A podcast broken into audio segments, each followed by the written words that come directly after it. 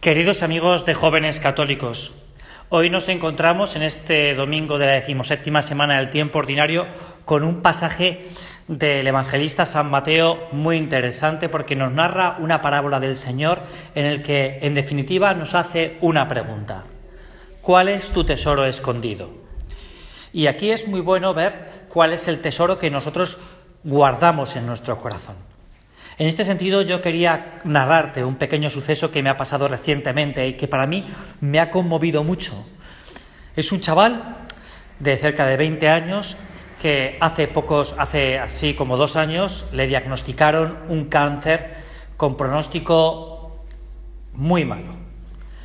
La realidad es que en la última revisión, este pobre chico de 20 años, pues los médicos le dijeron que ya solo le quedaban seis meses de vida.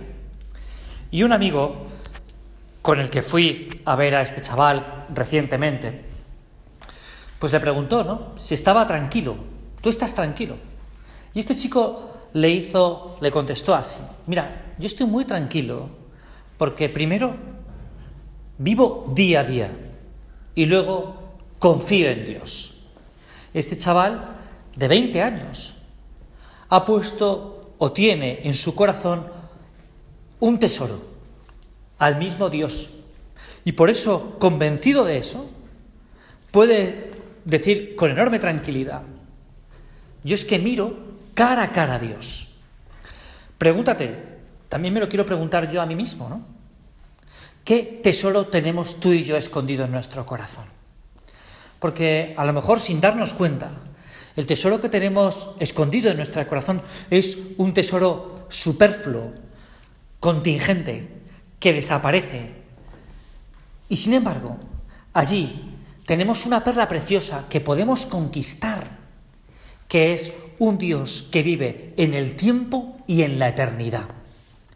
El otro día consideraba si Dios podía hacernos una pregunta a cada uno de nosotros, si tenía derecho a hacernos una pregunta a cada uno de nosotros.